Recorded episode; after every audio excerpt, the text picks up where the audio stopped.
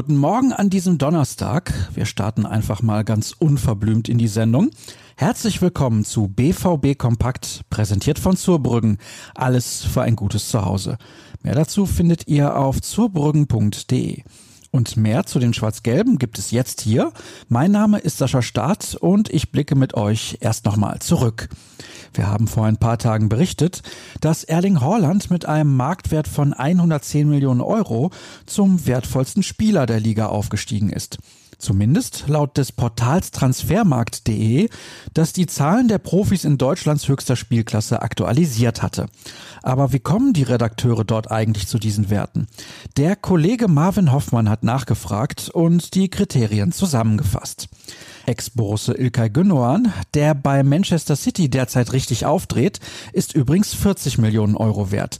Nach 13 Saisontoren in 27 Pflichtspielen zieht er Parallelen zu seiner Zeit in Dortmund.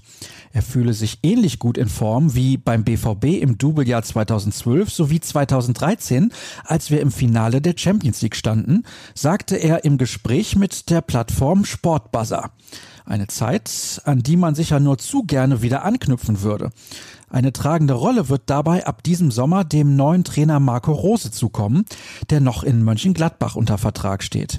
Angesichts des bevorstehenden Pokalspiels nahm Fohlenakteur Christoph Kramer seinen Coach in Schutz.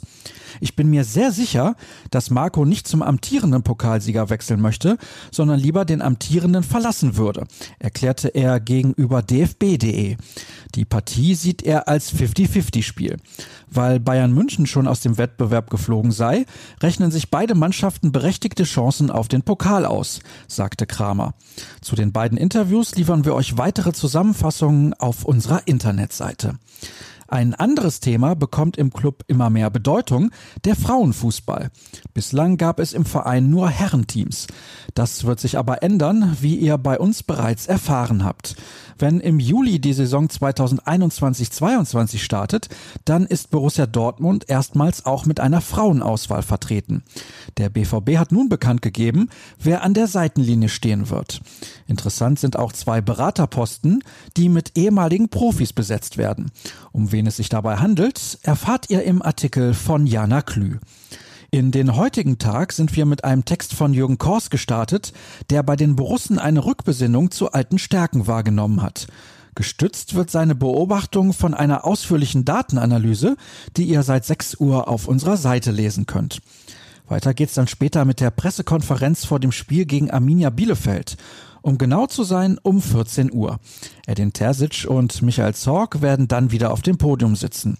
Für uns und für euch wird sich Jürgen Kors dazuschalten. Wir tickern die wichtigsten Aussagen der PK wie immer für euch mit, damit ihr schnell versorgt seid. Wenn ihr das Ganze live sehen wollt, könnt ihr euch den Stream des BVB auf YouTube ansehen. Solltet ihr beides verpassen, ist das aber auch nicht so schlimm. Wir fassen die wichtigsten Aussagen natürlich für euch zusammen. Alles dann im großen Online-Paket im Angebot auf ruhrnachrichten.de und auf unserem Twitter-Kanal unter rnbvb.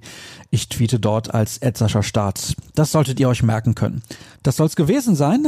Wir hören uns morgen wieder. Bis dann.